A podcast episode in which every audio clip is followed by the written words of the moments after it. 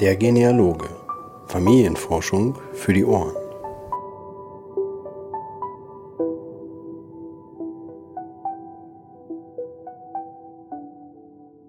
Hallo und herzlich willkommen zur 25. Ausgabe des Podcast Der Genealoge. Es freut mich, dass ihr wieder dabei seid. Ich bin auch dabei, Timo Kracke, der Gastgeber dieses Podcasts. Und ja, ich hoffe, ich habe euch wieder interessante Dinge mitgebracht für diese 25. Ausgabe. Ähm, es gibt natürlich vorab wieder die Genealogie-News, gefolgt von einem kleinen ja, Rückblick über die Genovium und die Familie Mont in Leiden in den Niederlanden. Dort war ich ja, im Auftrag vom Verein für Computergenealogie unterwegs, zum, zum einen, um dort einen Vortrag zu halten über das Projekt GOV und zum anderen waren wir auf äh, der Ausstellung von Millemont äh, unterwegs mit unserem Compgen-Stand und standen praktisch den Familienforschern in den Niederlanden mit Rat und Tat zur Seite, um nach ihren deutschen Vorfahren zu suchen. Dem Ganzen folgt dann noch ein sehr spannendes Interview mit dem Geschäftsführer des Kirchenbuchportal Archion, dem Herrn Harald Müller-Bauer. Ähm, gibt einige spannende Dinge dort zu entdecken. Einen kleinen Ausblick in die Zukunft gibt's auch noch dazu. Und ja, wir haben eine ganze Zeit lang geplauscht und ja, ich hoffe, es macht euch genauso viel Spaß, dort zuzuhören, wie mir es Spaß gemacht hat, das Interview zu führen. Ja, dann will ich euch auch nicht lange aufhalten und wir starten durch mit den Genealogie-News.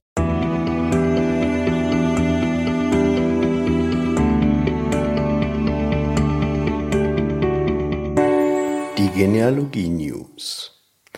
Ja, im letzten Monat war es eigentlich ein bisschen ruhiger, was so an wirklich spannenden Neuigkeiten war. Ähm, natürlich gab es wieder einiges an ja, Zeitungsausschnitten oder kleinen Zeitungsartikeln, wo sich äh, Personen, Leute, Menschen mit Familienforschung äh, beschäftigt haben. Ähm, aber so wirklich, wirklich grundlegende Neuigkeiten gab es im letzten Monat nicht. Habe aber trotzdem wie immer ein paar meiner speziellen Lieblingsnews äh, hier in den Blogpost gepackt, den ihr dort entsprechend nachlesen könnt. Ähm, was für mich spannend war oder interessant war, ähm, habt ihr vielleicht gelesen, Comtgen hat äh, die Verlustlisten von Bayern von 1870 bzw. 1871 zur Indexierung bei sich im, im DES aufgenommen und schon nach wirklich kurzer Zeit sind, sind diese beiden Jahrgänge äh, komplett indexiert und sind jetzt auf den Seiten von CompGen komplett durchsuchbar. Also eine weitere Quelle, wenn man in dem Bereich äh, Vorfahren hat, die man dort bequem durchsuchen kann. Äh, es gab wieder eine Reihe von neuen Publikationen, das ein oder andere Ortsfamilienbuch in gedruckter Form ist dabei und wen das vielleicht interessiert, sollte ähm, im Blog bei mir einfach mal unter dem Stichwort Literatur suchen. Dort äh, habe ich gerade einige Neuigkeiten vom Carmenia Verlag gepostet, was es dort Neues an, an Büchern, an Literatur zu bestellen gibt. Äh, da ist sicherlich auch was Spannendes bei, was in eure Forschungsregion passt. Ganz spannend fand ich auch die Sache äh, auf den Seiten der DAGV. Da gab es einen Hinweis auf den German American Day.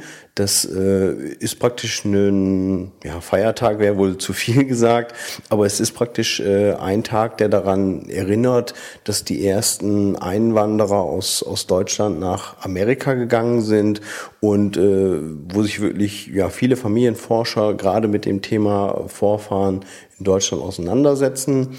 Und äh, die DRGV hat das Thema eigentlich dahingehend genutzt, dort eine kleine Sonderseite, auch entsprechend natürlich in Englisch zu installieren, wo man ein bisschen darauf eingeht, äh, woher stammt dieser ähm, German American äh, Day, was, was steckt dahinter, woher kommt das ganze Thema? Und äh, hat das eigentlich dahingehend angereichert, dass es dort einige ja, Zusatzinformationen gibt. Wo kann man, äh, wo gibt es Auswandererdatenbanken?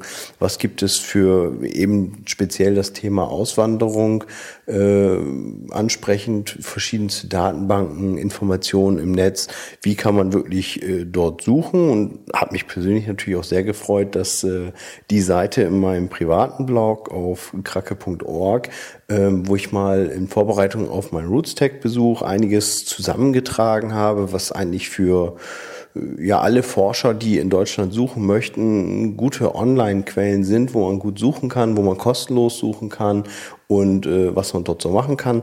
Auch dieser Link äh, findet dort in der Aufstellung Berücksichtigung und das hat mich natürlich besonders gefreut und ja, ich kann es eigentlich nur jedem empfehlen, der äh, vielleicht amerikanische Bekannte hat, die auch in diese Richtung mal forschen möchten. Da kann man gut vorbeischauen und sich den einen oder anderen Tipp noch äh, abgucken an der Stelle. MyHeritage hat auch eine ja, Pressemitteilung äh, rumgeschickt in den vergangenen, ich glaube vor knapp zwei Wochen war es jetzt. Ähm, es gibt die MyHeritage Library Edition, ähm, wo ich mir vielleicht im ersten Moment noch nicht ganz so viel drunter vorstellen kann, konnte. Ähm, habe dann aber mal nachgefragt, was sich wirklich dahinter verbirgt. Habe dazu noch einen kleinen Blogpost geschrieben, falls ihr ihn noch nicht gelesen habt. Erzähle ich euch jetzt schon mal kurz, was da sinngemäß drinne steht.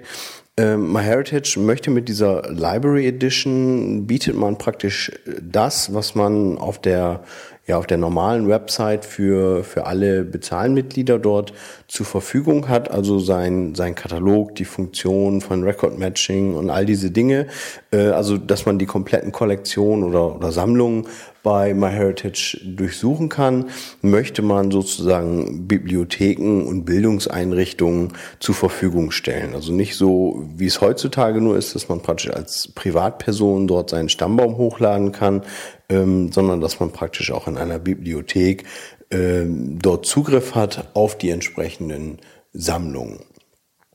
Man wirbt natürlich damit, dass es äh, zunächst einmal äh, kostenlos ist und natürlich später auch für die Bibliotheksbesucher dann kostenlos sein wird.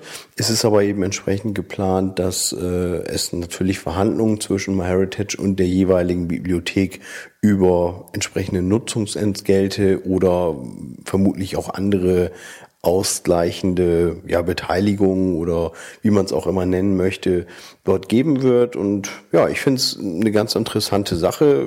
Ist vielleicht auch ganz schön, wenn man selber äh, sagt, ich gehe in eine bestimmte Bibliothek und habe dort Zugriff drauf, möchte vielleicht meinen eigenen Stammbaum dort äh, gar nicht hochladen, aber habe dann praktisch über diese, diese Schiene eine Möglichkeit, darauf zuzugreifen.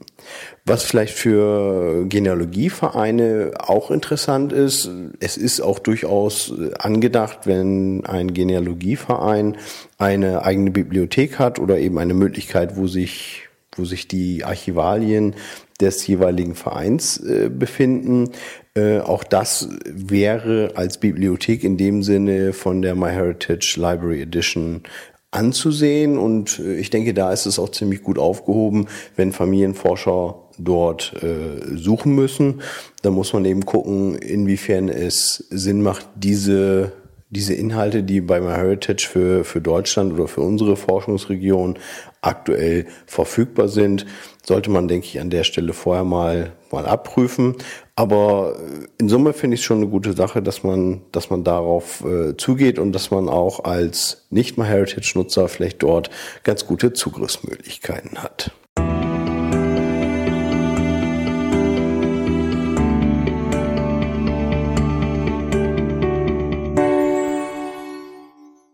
Wer diesen Podcast schon ein bisschen länger hört oder mich vielleicht sogar äh, selber ein bisschen kennt, wird sicherlich wissen, dass ich äh, Vorfahren aus den Niederlanden habe. Meine Großmutter mütterlicherseits ist eine geborene Niederländerin. Und umso mehr hat es mich gefreut, dass wir im Verein für Computergenealogie in diesem Jahr entschieden haben, auch ein bisschen mehr über internationaleren Events, zumindest das, was für uns hier in Europa gut erreichbar ist, teilzunehmen. Und äh, da bot es sich einfach an, in die Niederlande zu gehen. Dort findet alle zwei Jahre die Veranstaltung Famille Mans statt. Ähm, das Ganze wird ja zumindest mitveranstaltet vom Zentralbüro für Genealogie und ist sozusagen eigentlich der Genealogentag in den Niederlanden. Findet, wie gesagt, alle zwei Jahre statt und ich glaube, bis jetzt erst das zweite Mal. Eine sehr gut besuchte Veranstaltung und dementsprechend bot es sich natürlich an, dass wir dort auch vertreten sind. Aber der Reihe nach, denn schon vor der Familie Mont fand ein weiterer Event statt, zu dem ich äh, eingeladen wurde, einen Vortrag in, in technische Richtung äh, zu machen. Die Veranstaltung hieß äh, Genovium oder Genovium, wie es wahrscheinlich der Niederländer äh, sagen würde.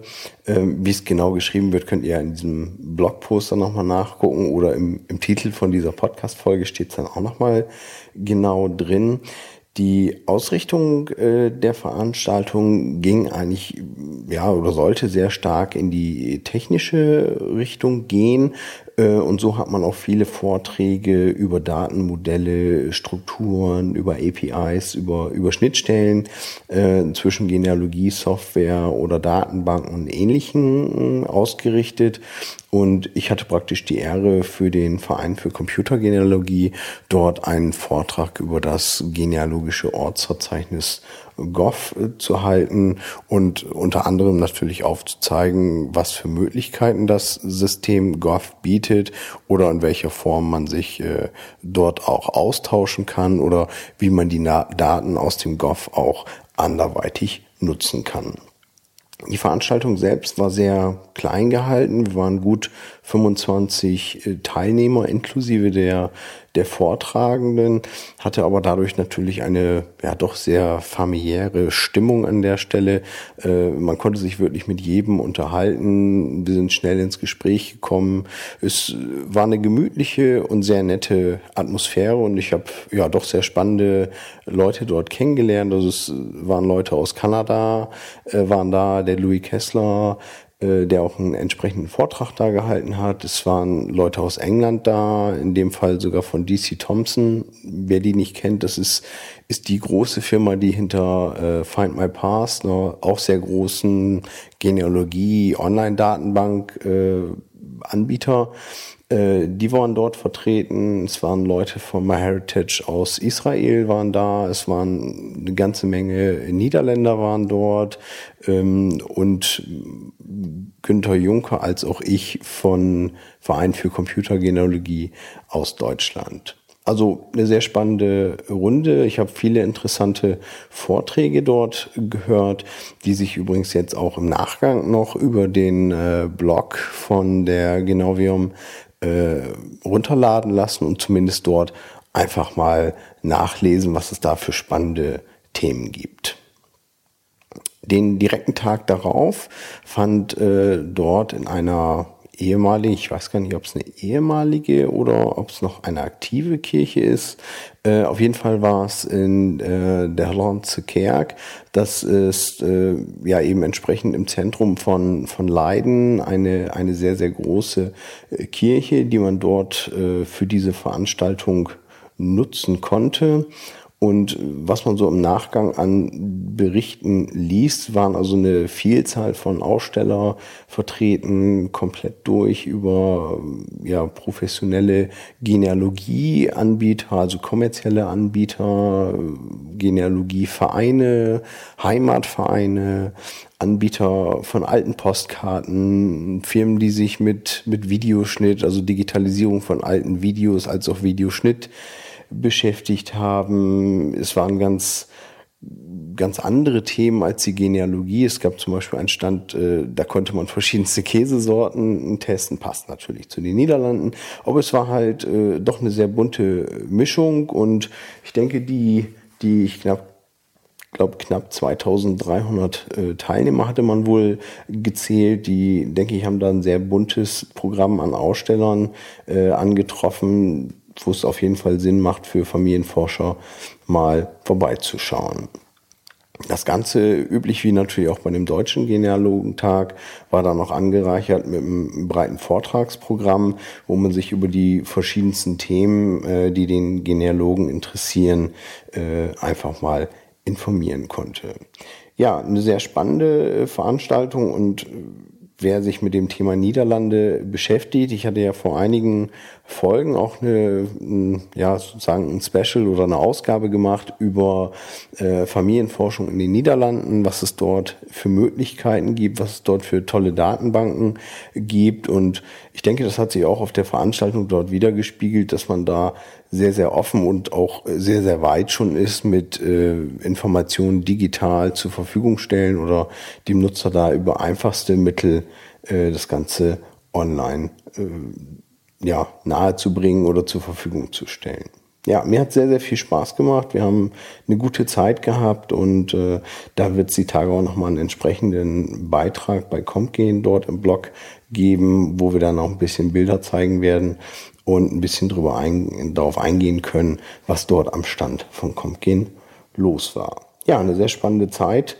Äh, ich habe nochmal die Chance genutzt, habe ein paar Familienmitglieder äh, dort, die noch äh, jetzt dort in der Nähe von Leiden wohnen, kurz besuchen können. Also war eine runde Geschichte für mich und ja, wer auch Vorfahren oder, oder Verwandte dort in der Region hat. Ich kann es nur empfehlen, wer sich dafür interessiert und es gerne mal macht. In zwei Jahren wird es wieder eine Familie Morgen geben und da solltet ihr auf jeden Fall auch mal vorbeischauen.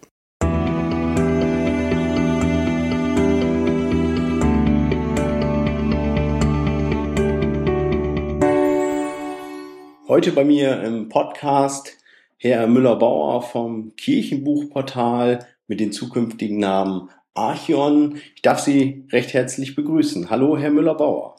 Hallo, Herr Krag, ich grüße Sie auch. Ja, es freut mich, dass wir jetzt praktisch, also wir zeichnen das Interview gerade auf, die Beta-Phase ist gestartet, eine ganz spannende Zeit, äh, übers Archion zu sprechen.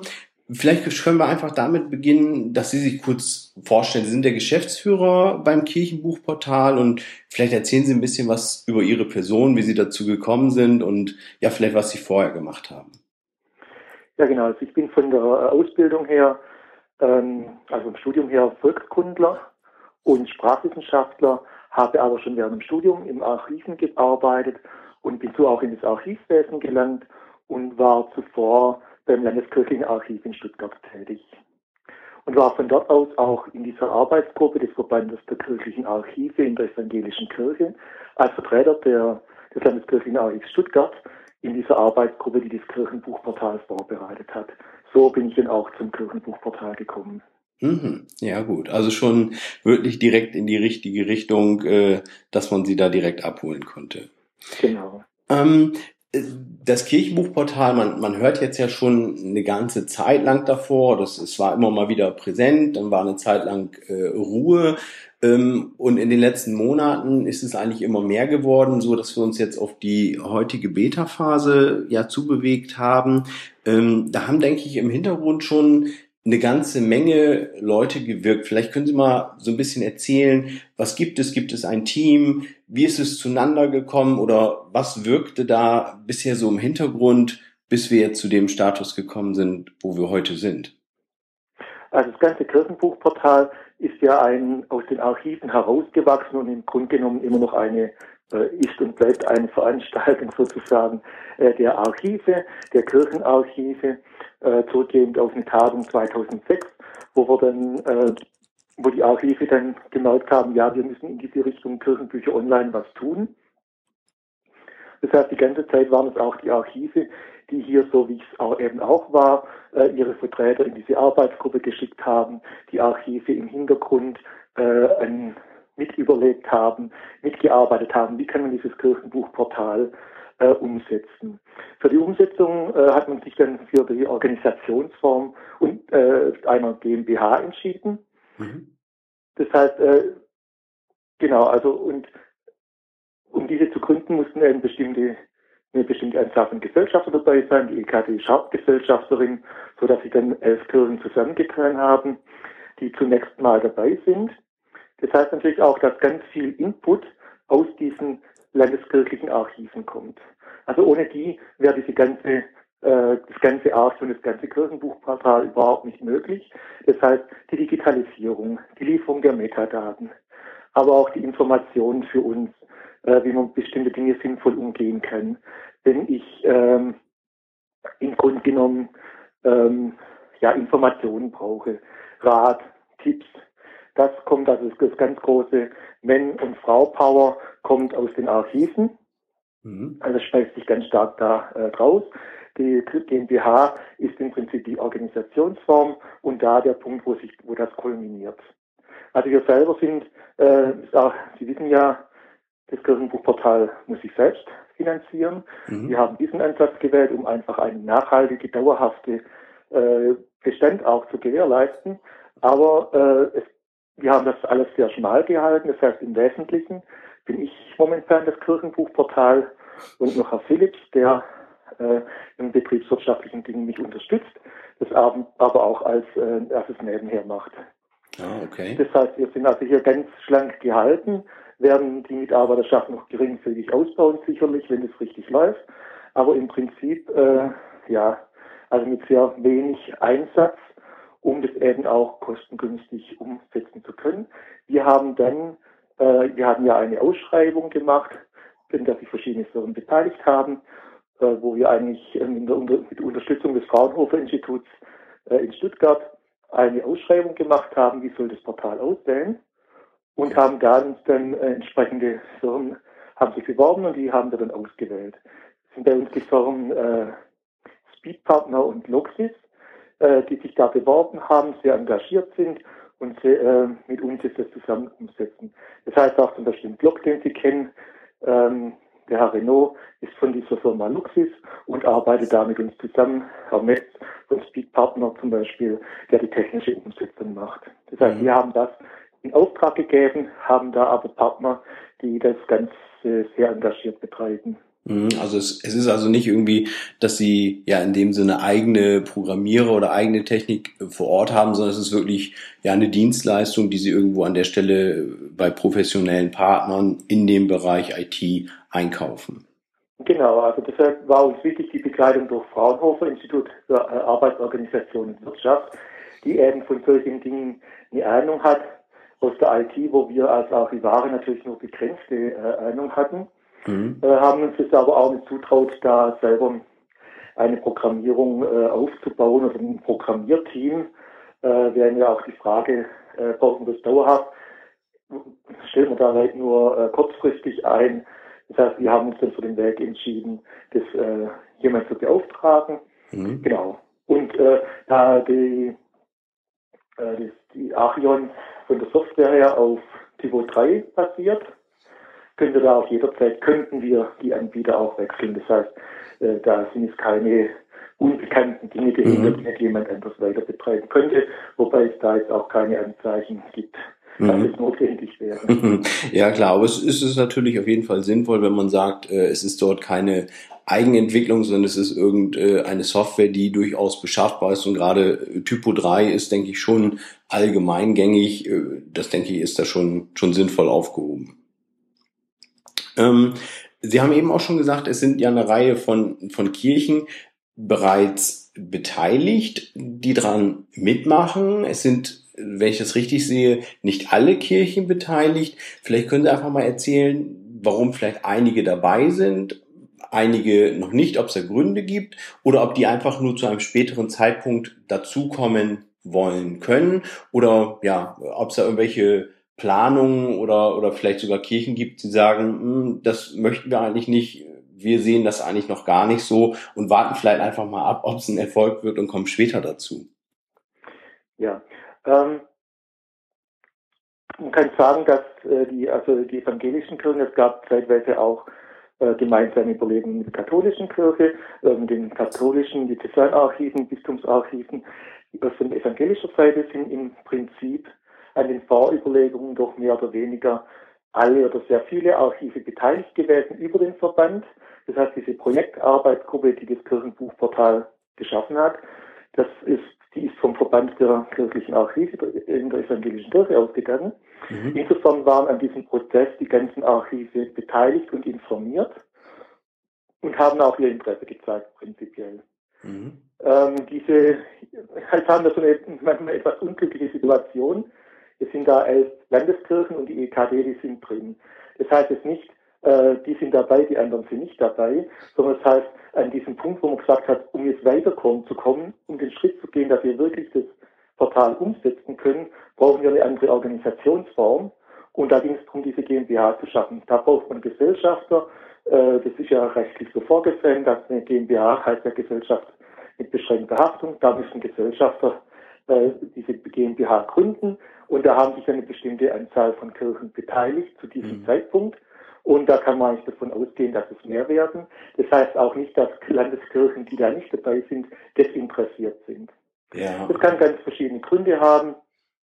Ähm, was im Blog ja auch immer wieder angesprochen wurde, Ostdeutschland, so als würden die kein Interesse haben und so, das äh, kann man so nicht sagen. Äh, man muss sich einfach auch vor Augen halten, wenn ich jetzt zum Beispiel, Beispiel Württemberg nehme, das ich natürlich sehr gut kenne, äh, da haben wir seit den 70er Jahren Sicherungsverfilmungen zwar mit Hilfe des Staates gemacht. Mhm. Das war natürlich in, unter den Bedingungen äh, der DDR für Kirchenarchive so nicht denkbar. Ja. Das heißt, wir haben hier äh, ganz andere äh, Startbedingungen. Wir haben alles verfilmt schon seit äh, den 90er Jahren. Also man hat hier wirklich zum Teil sehr unterschiedliche Startpositionen, so dass eben vielfältig in Landeskirchen in Ostdeutschland noch keine Digitalisate gibt. Mhm. Und da ist natürlich eine Entscheidung, äh, es gibt natürlich auch Archive, die haben sich trotzdem beteiligt, obwohl sie erstmal keine Digitalisate haben gesagt, wir unterstützen das gleich von Anfang an. Andere haben gesagt, ja, wir warten jetzt erstmal ab, wenn wir auch was beitragen können. Mhm. Also da gibt es jetzt, äh, kann, denke ich, kann man jetzt sagen, von irgendjemand, der da das prinzipiell ablehnt, zumindest von der evangelischen Kirche, dann wirklich äh, die Möglichkeiten hat, entsprechend mit Digitalisate sich daran zu beteiligen wie konkret es dann wann wird, ähm, kann man so noch nicht ganz absehen. Aber ich denke, wenn wir uns in einem Jahr äh, nochmal unterhalten würden, hat sich nochmal deutlich geändert. Mhm, mhm. Klar, gut, das, das Thema wird sich auf jeden Fall entwickeln. Ähm, Sie haben eben auch schon gesagt, dass, dass die äh, Archive selber ihre Digitalisate haben.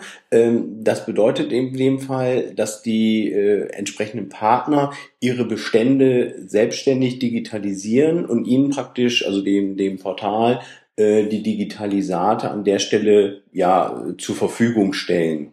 Ist das? Genau. Ja, okay. Also das, das Portal in dem Sinne macht selber keine Digitalisierung, sondern versteht sich sozusagen, ich sage mal in Anführungsstrichen, als Vertriebspartner dieser Digitalisate.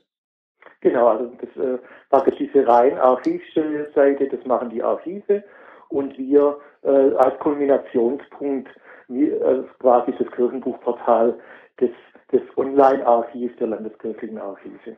Mhm. Okay. Für den Bereich Kirchenbücher, ja. Ja, ja, klar.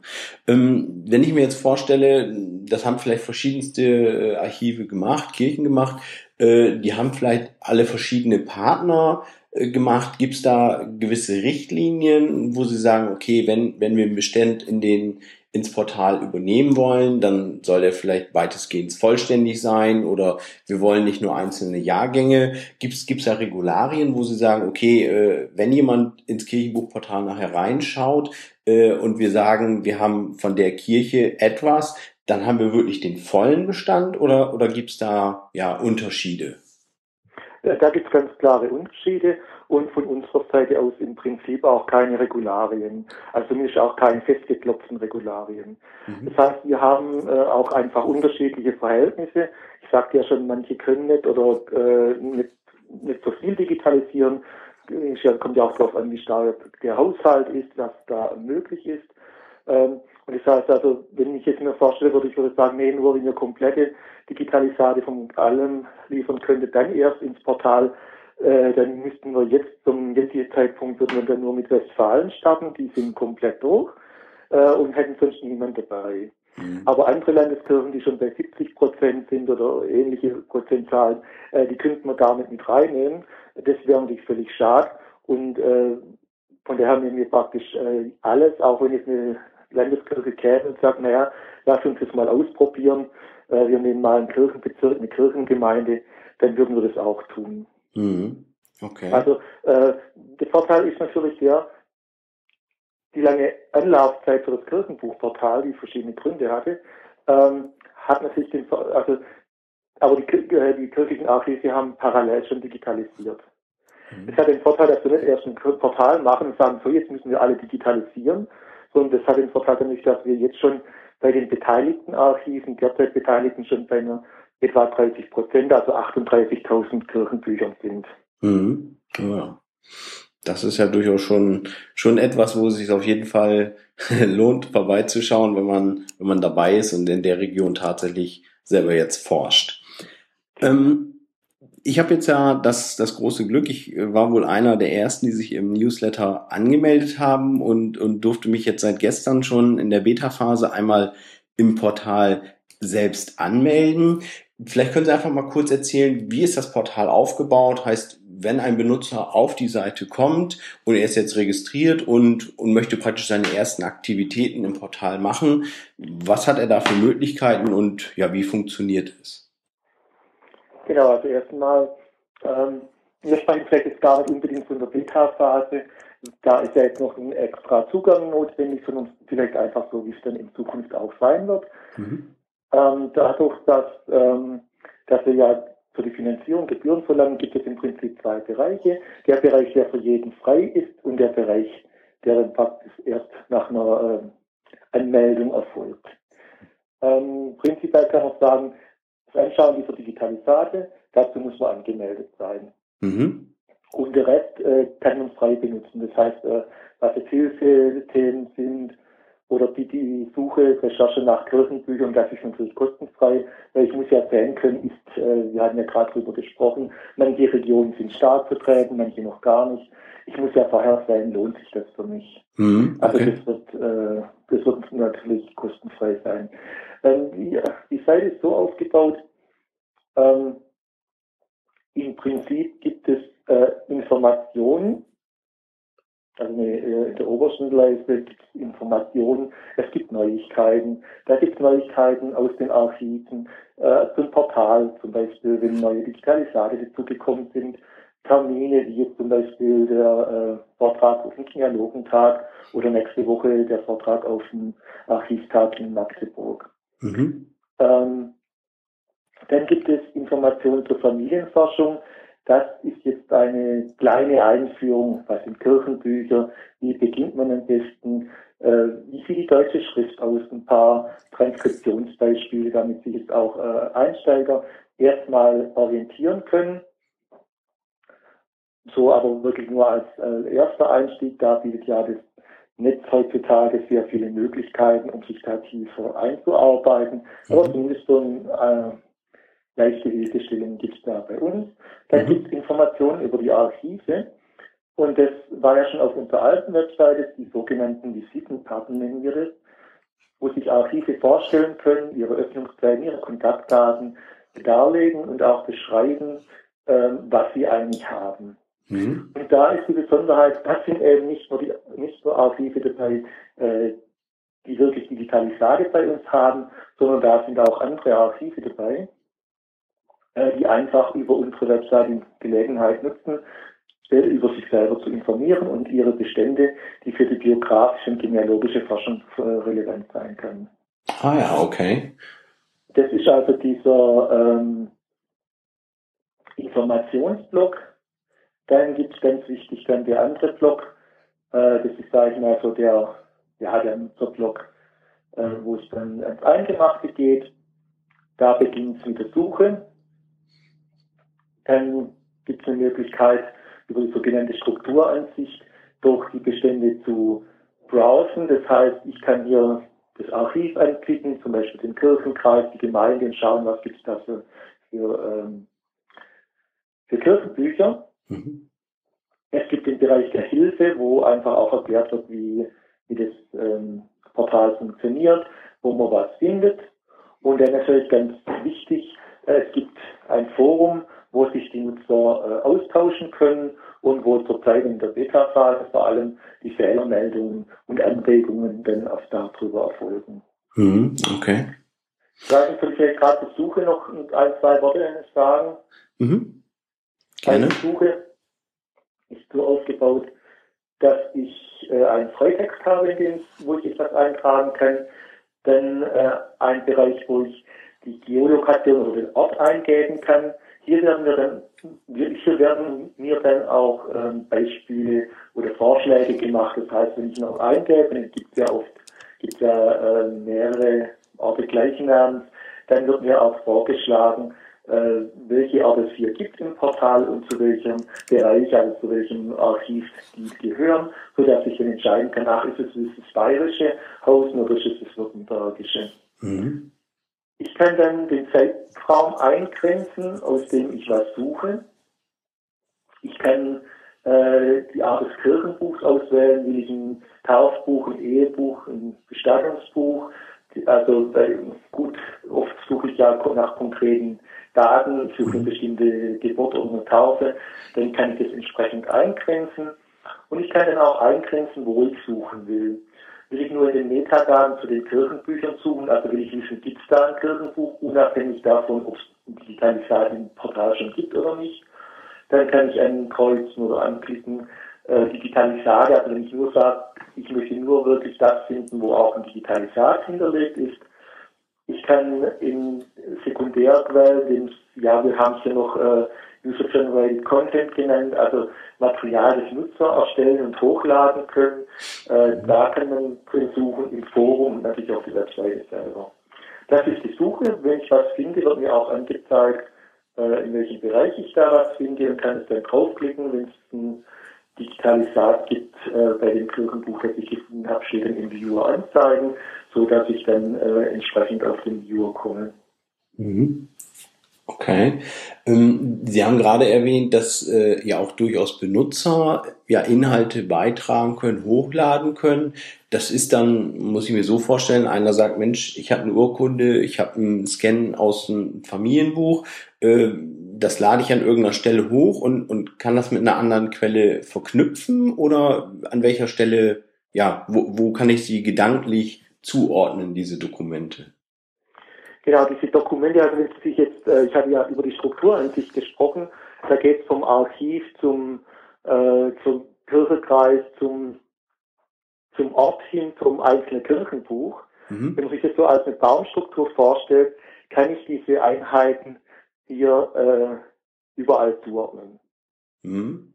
Also weil wir da jetzt nicht unbedingt äh, in erster Linie einen Scan oder ein Foto oder sowas gedacht haben, sondern in was ja viele Leute erarbeiten, äh, zu einer Familie, über den ganzen Ort, äh, vielleicht auch eine Transkription, was man dann als Textdatei hat, als Word, als PDF oder eine Excel-Tabelle, äh, dass man solche Dateien, die man zur Verfügung stellen mag, dann auch hochladen kann, die haben nämlich den Vorteil, die sind dann durchsuchbar. Und Scan ist ja dann leider nicht durchsuchbar, aber auch das wäre theoretisch möglich. Mhm, okay. Also schön sind natürlich immer die Dinge, die auch durchsuchbar sind, weil dann kann man jenseits der Suche nach einzelnen Kirchenbüchern, die man sich dann anschaut, eben auch schon inhaltlich nach was suchen. Ja, ich denke, da, da haben Sie auch schon einen ganz wichtigen Punkt angesprochen, dass das Thema Indexierung. Äh, viele kennen es sicherlich aus, aus dem Thema äh, Family Search, die ja ganz, ganz groß da drin sind, äh, historische Dokumente auch wirklich zu, zu indexieren und die Daten dann dadurch durchsuchbar zu machen. Ähm, und gerade wenn Sie auch die Suche ansprechen, natürlich kann ich jetzt nach, nach Kirchen, nach Orten und ähnliches suchen, aber natürlich noch nicht direkt nach der Person. Äh, genau. Ist das in irgendeiner Form auch angedacht, das beim Kirchenbuchportal zu machen, vielleicht aus irgendeiner Quelle bereitzustellen oder wie es vielleicht auch eben Family Search oder beim Verein für Computergenealogie möglich ist, äh, direkt online sich dran zu beteiligen oder wie ist das geplant?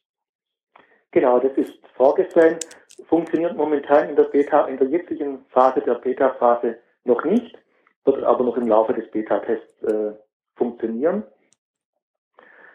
dass man bei jedem Digitalisat, bei jedem Kirchenbuch, bei jeder Kirchenbuchseite eine Transkription und Indexierung äh, durchführen kann. Mhm. Das sieht folgendermaßen aus, ich habe ein Kirchenbuch, eine Seite. Ich kann hier einen Rahmen drüberlegen über einen Eintrag und dann äh, geht ein Fenster auf und dann kann ich entscheiden, will ich transkribieren oder will ich indexieren. Transkribieren heißt, ich schreibe einfach das, was ich da lese, schreibe ich einfach als Text in das entsprechende Fenster rein. Mhm. Will ich indexieren, dann gebe ich eben diese Daten, die ich da lese, strukturiert ein. Name, Vorname, Geburtsdatum, Heiratsdatum oder was auch immer. Ja. Äh, das heißt, so dass ich dann diese Daten auch strukturiert vorliegen habe in einer Datenbank, die dahinter liegt, mhm. oder eben auch im Fließtext. Das heißt, schön ist natürlich, wenn man beides macht, das wäre so das Vollkommene. Wir ähm, setzen da aber doch ein bisschen auf ein Wiki-Prinzip, dass wir sagen, okay, viele Leute sind auch froh, wenn sie was lesen können, mhm. freuen sich darüber und sagen, warum soll ich das die andere nicht gleich mitgeben? Mhm. Und äh, schreiben es dann einfach in das Feld rein. Ja. Wenn sich vielleicht jemand keine Mühe machen, ach, was ist das Vorname, Nachname, also dieses, ja, ist doch ein bisschen mühsam, das eingeben, dann lässt das halt. Ja. Aber der Nächste kann ja äh, das dann durchsuchen. Ja. Ja gut, das. Du kannst aber auch, äh, kannst nämlich auch äh, indexieren, also wirklich strukturiert die Daten eingeben. Mhm. Und äh, was wir nicht haben in dem Fall, äh, was ja jetzt äh, andere dann haben, so ein System, wo das dann auch überprüft wird. Wir heißt, wir überprüfen das nicht, mhm. sondern überprüfen tut der nächste Benutzer. Okay. Wir haben ja dann den Vorteil, wenn ich dann bei der Suche in diesem Freitext hier was eingebe, wird dann auf die Seite geleitet. Dann kann ich jetzt sofort schauen, äh, lese ich das auch so. Ja. Und ich kann es dann auch wieder verändern. Ja, okay. Und äh, derjenige, mal angenommen, ich habe was eingetragen, ein halbes Jahr später kommt ein anderer Benutzer, findet diesen Eintrag und sagt, hm, da hat der Timo Kracker aber nicht das Richtige gelesen und ändert das. Gibt es da irgendwie, ja ich sag mal, einen Rückschluss, weil ich stelle mir jetzt vor, ich habe es gemacht, habe das so gelesen, habe vielleicht in meine Forschung die falsche Information übernommen, jemand anders korrigiert ist, bleibt diese irgendwie die Information erhalten, bekomme ich vielleicht ein Feedback dazu, dass ich meine Daten mit korrigieren kann dadurch. Ähm, nee, also es ist, äh, wir, also es gibt zwar so eine Versionierung, also wir können das nachvollziehen, ja. aber dass sie da eine, eine, ähm, ein Feedback kriegen, das ist zumindest momentan nicht vorgesehen. Mhm. Was aber auch äh, möglich ist, also was wir uns dann schon auch vorstellen, dass man hier zum Beispiel irgendwelche gemeinsame Projekte macht, mit einem Verein, mit äh, einfach Leute, die sich zufällig zusammenfinden, wäre es zum Beispiel möglich, dass man für Leute, die Interesse haben, die Kirchenbücher eines Ortes zu transkribieren oder äh, zu indexieren, dass man für diese Leute die entsprechende Ort kostenlos dann natürlich freistellt mhm. und die sich dann da an diesem Projekt beteiligen.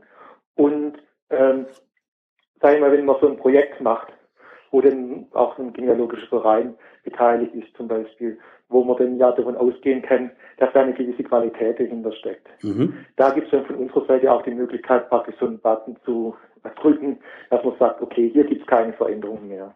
Mhm, okay. Also wenn ich das so ein Projekt macht, wo qualitativ hochwertig gearbeitet wird und dann äh, wird es dauernd verschlimmbessert, dass die Möglichkeit gibt Wobei, da gibt es immer noch die Möglichkeit, die Rückmeldung ans Portal. Ich lese es aber anders. Und dann können wir es nicht äh, natürlich äh, wieder verbessern. Ja, okay. Also was wir noch nicht haben, was aber für die Zukunft geplant ist, an dieser Stelle eine Getcom-Schnittstelle, sodass man das, was hier erarbeitet wurde, äh, dann zum Beispiel auch auslesen kann und dann zum Beispiel ein genealogischer Verein hier beteiligt, dass er dann dieses Ergebnis dann auch als Getcom-Datei äh, nehmen kann und dann auch weiterverwenden kann. Ja, okay, also stellen wir uns vor, es, es wird tatsächlich ein Kirchenbuch freigeschaltet. Eine Gruppe, ein Verein entschließt sich, das wirklich online mit dem Portal zu indexieren, sind dann irgendwann mit einem Status fertig, dass sie dann sagen, gut, dieses Ergebnis hätten wir gerne, dann gibt es auch die Möglichkeit, dieses, dieses Ergebnis sozusagen zu exportieren und äh, für Vereinszwecke zu verwenden. Genau, so ist, so ist die Idee. Ja, okay. Weil äh, natürlich der Knackpunkt ist ja, wir sind ein Portal, wo man bezahlen muss, um da reinzukommen. Und da diese, diese Transkription natürlich direkt mit dem Digitalisat verbunden ist, äh, kommt man da auch nur drauf, wenn man angemeldet ist. Mhm. Aber wenn jetzt da Freiwillige sich beteiligen, ähm, dann ist es nicht nur, nur sinnvoll, wenn die das Ergebnis ihrer Arbeit natürlich auch andersweitig nutzen können. Mhm. Ja, auf jeden Fall. Ja, ich denke, da gibt's gibt's einige. Man, man sieht ja an vielen Stellen. Ein schönes Beispiel sind immer Family Search oder äh, CompGen. Äh, da ist wirklich eine Vielzahl an Freiwilligen, die da dran aktiv mitarbeiten, um diese Inhalte wirklich zu indexieren und, und für andere Forscher ja zur Verfügung stellen. Und wenn wir hier eine weitere gute Quelle haben, ist, kann es nur hilfreich sein für die Forscher. Das hoffen wir, ja. Ja, ähm, Sie haben eben das Thema Getcom angesprochen. Äh, man kann dann natürlich noch viele Gedankenspiele äh, weitermachen Richtung Getcom. Der einzelne Forscher, der sich vielleicht einen Zugang äh, gekauft hat, ähm, ist auf der Seite, hat Einträge gefunden, möchte die direkt verbinden ist vielleicht sogar im Hinterkopf auch schon die Option angedacht zu sagen, Mensch, wir machen auch den, den eigene, die eigene Stammbaumverwaltung, wie es, wie es andere Anbieter vielleicht auch machen? Oder würden Sie eher sagen, nee, wir, wir wollen uns wirklich auf den Inhalt konzentrieren und wir wollen dann nicht unbedingt auf, äh, auf dem Bereich der, der Stammbaumanbieter äh, tätig sein? Also das haben wir, haben wir natürlich auch äh, überlegt und intensiv diskutiert. Also Generell muss man natürlich sagen, da wir von den Archiven herkommen, ist natürlich unser zentrales Anliegen, die Kirchenbücher authentisch darzulegen und auch jederzeit nachzuvollziehen. Was ist das für eine Quelle? Wo liegt die eigentlich? Wo kommen die her? Das ist das Zentrum des Portals, muss man ganz klar sagen. Aber äh, Sie haben es ja schon gesehen bei dieser Indexierung, Transkription, äh, die, wir gehen da aber natürlich darüber hinaus. Und diese Standbaumerstellung Stammbaumverwaltung ist was, was wir auch diskutiert haben. Wir haben uns entschieden, dass, äh, dass wir gesagt haben, für den ersten Schritt äh, würden wir uns da vielleicht verheben. Mhm. Äh, wir haben gesagt, oder uns war auch diese Transkription und Indexierung wichtiger, die jetzt äh, zu realisieren und haben gesagt, das ist eine Option für später. Ob wir es später machen werden, das, das wird sich zeigen. Mhm. Was ja wirklich auch äh, ganz toll ist, dass die Genealogen, Genealoginnen eine sehr ähm, engagierte Nutzergruppe ist und äh, da natürlich auch äh, eifrig Rückmeldung gibt. Das heißt, äh, möglicherweise zeigt sich, dass, dass es gar nicht sinnvoll, gar nicht notwendig ist, weil die Leute sagen, äh, das kann ich eigentlich viel besser mit meinem Programm oder auf anderen Seiten machen. Mhm. Vielleicht wird aber an uns der Wunsch so stark herangetragen, ach, das wäre noch äh, Tüpfelchen aufs I, wenn ich jetzt hier direkt raus noch meinen Stammbaum erstellen könnte. Was ich mir auch sehr gut vorstellen kann. Und dann wird man das zu einem späteren Zeitpunkt äh, möglicherweise auch realisieren. Also da sind wir offen, äh, auch für Anregungen. Aber über dieses Thema haben wir uns auch schon konkret unterhalten. Aber ist auch gesagt, äh, das ist eine Ausbaustufe. Mhm. Okay. Ähm, wenn ich mir jetzt vorstelle, ich, ich bin Familienforscher, komme auf die Seite, finde dann vielleicht auch entsprechend meine, meine Vorfahren, komme immer weiter. Äh, gibt es ein, ja, ich sag mal in Anführungsstrichen, ein Rechtesystem dahingehend? Ich selber habe es erlebt in einigen Archiven. Bei dem einen oder anderen, die sind ganz offen für das Thema Kopien. Äh, bei anderen heißt es nein, man darf nicht die ganze Seite kopieren, sondern wirklich nur den einzelnen Eintrag. Ähm, was kann der Nutzer mit dem Digitalisat machen? Kann man das runterladen? Kann man sich einen Screenshot machen? Darf man es auf der eigenen Homepage äh, veröffentlichen, wenn man das äh, darstellt? Gibt es da Vorgaben oder Richtlinien? Also wir haben ähm, die Möglichkeit, äh, ein, also eine Funktion im Viewer Downloads zu erzeugen oder, oder einen PDF-Druck.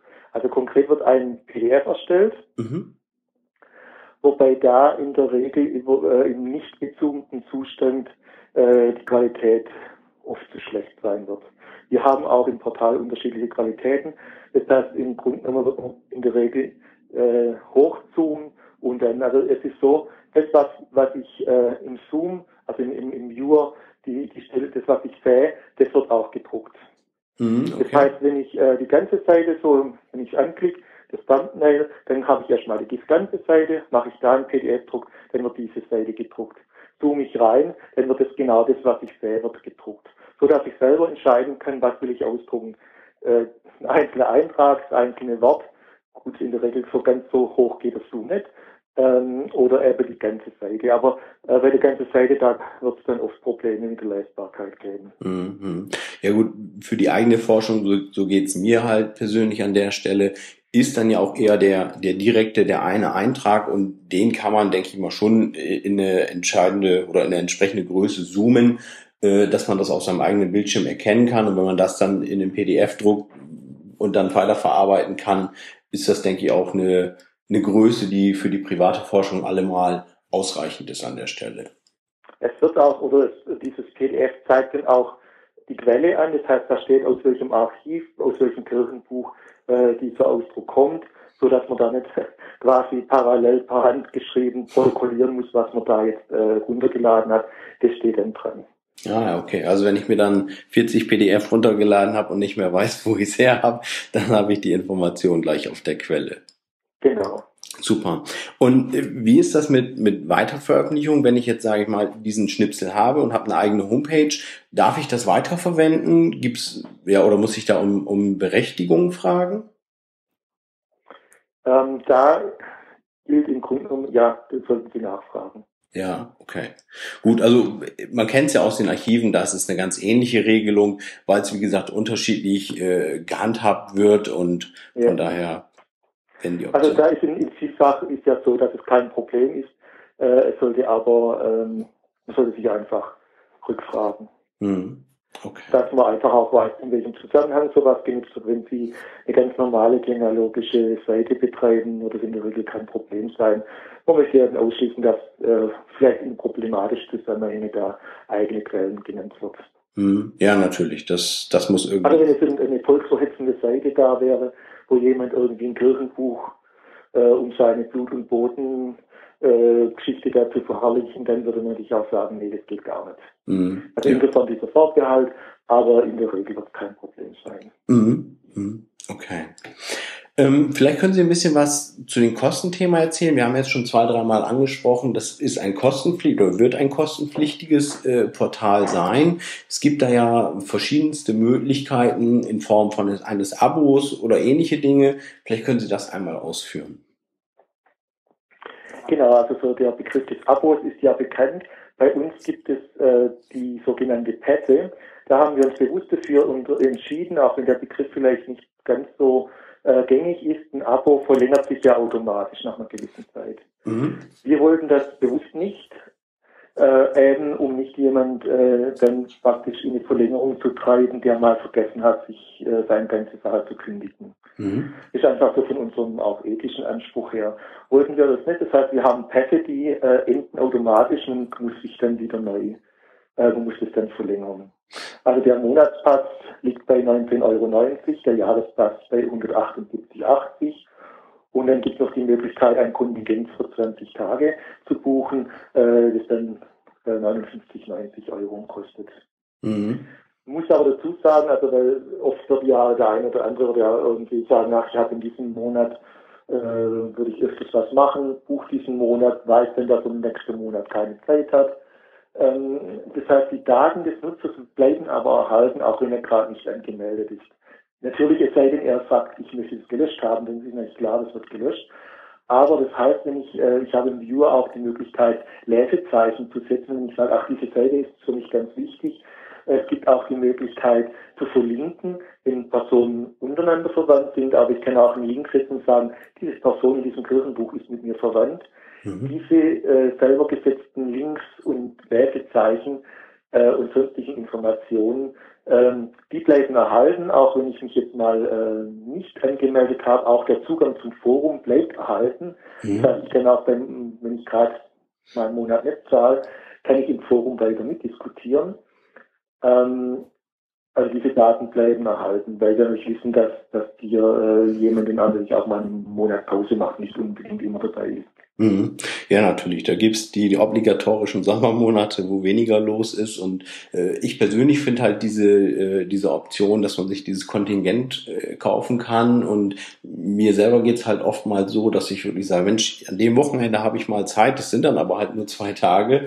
Äh, und vielleicht in zwei, drei Monaten habe ich nochmal Zeit, da intensiv zu suchen. Also von daher kann ich mir schon sehr, sehr gut vorstellen, dass das zum Beispiel eine Option für mich wäre, wo ich sage, Mensch, das gefällt mir eigentlich ziemlich gut. Diese Preissache ist natürlich auch in unserem Blog sehr heiß diskutiert worden. So aus unserer Sicht sind es dennoch eher moderate Preise, wo wir erst auch schauen müssen, ob wir damit klarkommen. Aber ähm, so die Tendenz, unsere Intention ist eher zu sagen, äh, die Preise moderat zu halten, damit die Leute auch die Chance haben, äh, den ganzen Monat oder ein ganzes Jahr dabei zu sein, um eben nicht in diese Situation zu kommen, oh, jetzt habe ich gebucht, jetzt muss ich auch den ganzen Tag da arbeiten, sondern dass man sich wirklich auch mal einfach am Abend sagen kann, ach, jetzt glocke ich mich noch mal kurz ein, äh, schauen wir mal kurz drauf und so. Also das, das ist eigentlich eher unsere Intention eher, dass die Leute eher relaxter äh, da mit umgehen können einfach so mal auch mal zwischendurch mal kurz aufs Portal gehen, vielleicht kurz was schauen und dann wieder äh, sich ausloggen. Aber das wird man einfach sehen, wie es genutzt wird und wie die Vorlieben der Leute sind. Mhm, ja, gut, können Sie sich vorstellen, ich habe auch schon mit vielen Leuten über das Thema Preise gesprochen, da ja. egal in welche Richtung man hört, es gibt verschiedenste Meinungen dazu, die gehen von, das muss kostenlos sein, es geht in genau andere Richtung, sagen, gut, bevor ich 800 Euro für, für eine Reise ins Archiv bezahle, verzahle ich lieber 19 Euro da, wenn ich es bekommen kann. Äh, also gibt es verschiedenste Meinungen. Ich persönlich bin da relativ offen gegenüber kommerziellen Anbietern äh, und, und ja, wie gesagt, ich denke, dass ich bin dann eher auf der Seite derer, die sagen, äh, ich persönlich habe zum Beispiel Vorfahren unten im Dreiländereck, also müsste dann Richtung Richtung Freiburg ins Archiv und äh, bevor ich da jetzt runterfahre von der Richtung Bremen aus, für diese Kosten kann ich mir durchaus zwei, drei Monate in dem Portal leisten. Und wir sind zwar natürlich eine GmbH, damit äh, natürlich ein Wirtschaftsunternehmen, verstehen uns selber aber so vom Selbstverständnis äh, nicht so wirklich richtig als kommerzielle Anbieter. Ähm, das hört sich in der Kritik an uns natürlich manchmal schon anders an, aber uns geht es wirklich äh, hier in erster Linie um diese Refinanzierung und da was Vernünftiges auf die Beine zu stellen. Ähm, ja, also nicht wirklich um Profit. Mhm. Wobei wir schon natürlich die, die, Vorgabe haben, wir müssen da über die Runden kommen. Mhm. Und sollten natürlich auch etwas äh, an Rücklagen haben, um das Portal dann, weil Software muss man irgendwann erneuern, Relaunch muss irgendwann sein. Diese Dinge sollte man dann auch stellen können. Mhm, natürlich. Ähm, wir befinden uns, wie wir eingangs schon sagten, ja aktuell gerade in der ersten Beta-Phase. Am letzten Wochenende in Kassel haben Sie ja mehr oder weniger nach dem Vortrag diese Beta-Phase eröffnet. Ähm, da sind, wenn ich es jetzt richtig in Erinnerung habe, werden täglich zehn weitere User hinzugeschaltet, bis äh, 140 User ja praktisch Zugang haben zur Beta-Phase und die läuft bis, bis Ende Oktober. Nee, äh, wenn, wenn, Sie rechnen, 10 äh, Leute, 140, das sind genau 14 Tage. Ja, okay. Also das heißt, nach diesen 14 Tage äh, sollen dann täglich äh, rund 400 neu draufkommen. Ah, okay. Bis dann alle drauf sind, alle, die sich, also wir machen keine, letztendlich keine Auswahl. Das heißt, jeder, der sich als Tester angemeldet hat, wird auch Tester. Möglicherweise wird es erst am Schluss, aber jeder wird Tester. Das heißt, der Gedanke ist dahinter, ähm, natürlich hätte das Portal, wenn Sie schon drauf geschaut haben, was Sie gesehen haben, manches rumpelt und rappelt noch. Mhm. Äh, wir sind zurzeit auch noch am Datenimport. Das verlangsamt das System. Das heißt, momentan ist nicht so schnell, wie es eigentlich normalerweise ist, weil eben dieser Import da äh, ausbremst. Man hätte das natürlich auch noch, wenn man ein Stück weit perfekter machen können, bevor man in Beta-Test geht. Mhm. Nur manches verbessert man auch und dann sagen die Nutzer halt, genau das bringt es eigentlich gar nicht. Habe ich jetzt auch schon erlebt, Dinge, die, die wir gemacht haben, kam ich schon Rückmeldung, dieser Begriff oder jenes ist gar nicht so toll.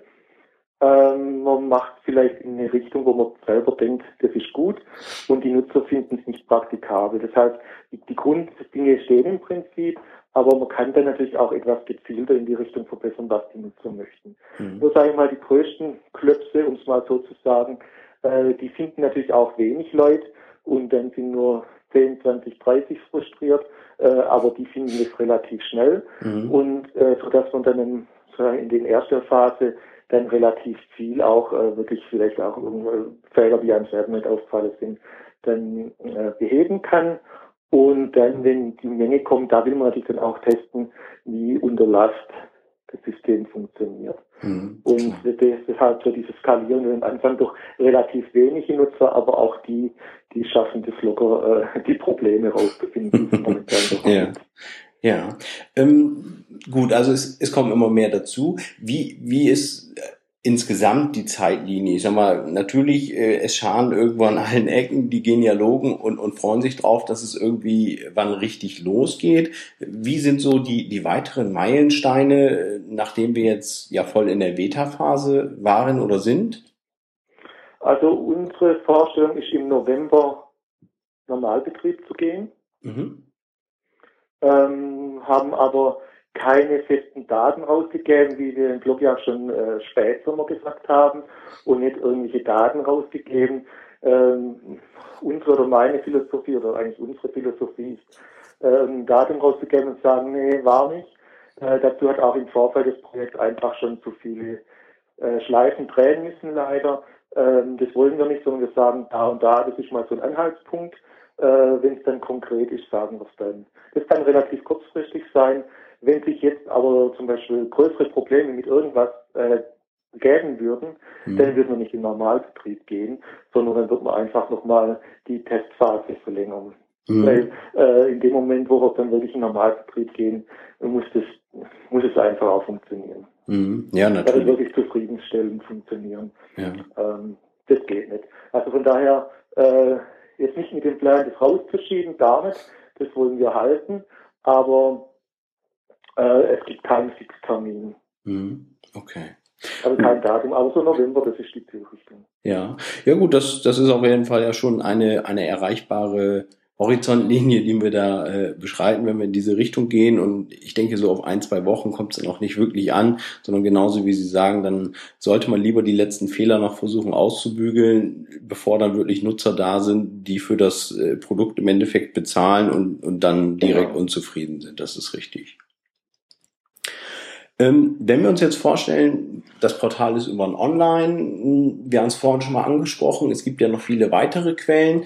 Gibt es so einen ganz, ganz weiten Ausblick, äh, dass Sie vielleicht sagen, okay, wenn, wenn wir im, im Live-Betrieb sind und vielleicht nach ein oder zwei Jahren äh, wäre es vielleicht eine Idee, auch, auch weitere Quellen zu digitalisieren und auch im, im Portal darzustellen, abgeleitet vielleicht auch davon, dass sich der Name ja von Kirchenbuchportal eher in Archion, also mehr von dem Wort Kirchenbuch ja auch abgewandt hat, dass das irgendwo ist, wo man vielleicht darauf spekulieren darf, dass es dort später nochmal viele zusätzliche interessante Dinge zu entdecken geben wird?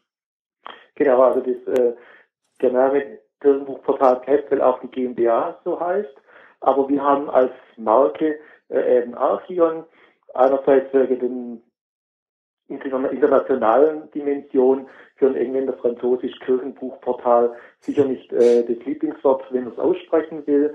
Äh, Archion ist hier doch etwas internationaler. Ähm, denkbar ist auch Kurzwort, vielleicht einprägsamer, gerade auch im Ausland. Aber Sie haben nicht vollkommen recht, da ist auch die Intention dahinter, sich nicht aufs Kirchenbuch zu beschränken. Mhm. Ähm, es ist aber nicht so, dass wir jetzt da mit dem Blick auf die Zukunft äh, jetzt nicht in die Nähe schauen. Das heißt, ganz wichtig ist natürlich, dass wir jetzt zunächst auch mal die evangelischen Kirchen möglichst komplett ins Portal bringen, dass die beteiligten Kirchen möglichst komplett ihre Kirchenbücher ins Portal bringen. Das ist schon unser Ziel und das ist das, was wir natürlich auch äh, ganz klar verfolgen. Also da soll es keine Verzettelung geben, um das, äh, das Ziel aus den Augen zu verlieren. Das ist ganz wichtig, damit eben auch der Nutzer weiß, okay, ich gehe da rein und finde dann doch möglichst alles in diesem Bereich. Das ist uns ganz wichtig, aber es gibt natürlich daneben auch äh, wichtige Quellen. Mhm. Das heißt, in, also eine Erweiterung ist Möglichkeit ist natürlich einfach jenseits des kirchlichen Bereichs. Wenn man an äh, Staats- oder Kommunalarchive denkt, wenn zum Beispiel auch standesamtliche Register, äh, da wären wir offen, das sind keine Kirchenbücher. Äh, auch äh, gibt es natürlich andere Quellen, die natürlich für die biografische und genealogische Forschung sehr relevant sind. Es gibt Archive, die haben Testamente äh, irgendwo lagern. Es gibt ganz also vielfältige Lagerbücher, äh, Kaufbücher. Es gibt natürlich ganz viele Quellen, aber gerade auch im kirchlichen Bereich in Württemberg gibt es diese Kirchenkonventsprotokolle, äh, so Art Sittengericht, wo dann ähm, die Leute vorgeladen werden. Da gibt es auch ganz viel biografisches Material drin. Ähm, Feldpostbriefe zum Beispiel, die in viele kirchliche Archive sind.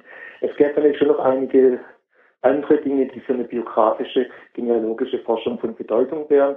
Und da wollen wir uns grundsätzlich offen halten. Ja. Es gibt momentan kein konkretes Plan, wo ich sagen würde, die und die Quelle muss rein oder das haben wir vor. So einen konkreten Plan gibt es noch nicht. Aber die Möglichkeit wollen wir uns offen halten. Mhm. Ja. Ja, es klingt, klingt spannend. Ich freue mich auf das, was da auf uns zukommt, was, was die Genealogenwelt hoffentlich, ja, spannende Zeiten und bequeme Forschung von der Couch zu Hause bescheren wird. Und ja, klingt alles sehr spannend und ich freue mich drauf. Herr Müller-Bauer, ich danke Ihnen für das Interview und es freut mich, ja, dass Sie sich die Zeit genommen haben, da ausführlich darüber zu berichten und ich bin gespannt, wie sich das Projekt entwickeln wird. Ja, vielen Dank und äh, dann können wir ja auch später mal nochmal darüber berichten. Ja, das kriegen wir hin. Da würde ich mich freuen, wenn wir demnächst vielleicht im, im Jahr nochmal ein kleines Update machen und sagen können, wo stehen wir heute mit dem Kirchenbuchportal und schauen, wie es damit weitergeht. Sehr gerne. Vielen Dank.